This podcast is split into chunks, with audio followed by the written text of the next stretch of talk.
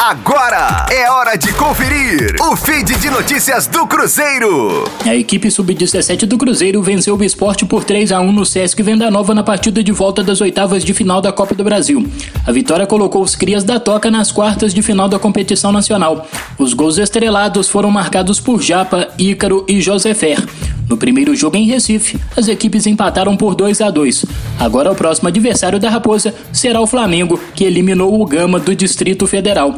Após a grande classificação, os garotos estrelados voltam a atenção para o Campeonato Mineiro. Na próxima terça-feira, o Cruzeiro recebe o Futebol às 10 da manhã na Arena Gregorão em Contagem. Da Rádio 5 Estrelas, Matheus Liberato. Fique aí! Daqui a pouco tem mais notícias do Cruzeiro. Aqui, Rádio 5 Estrelas.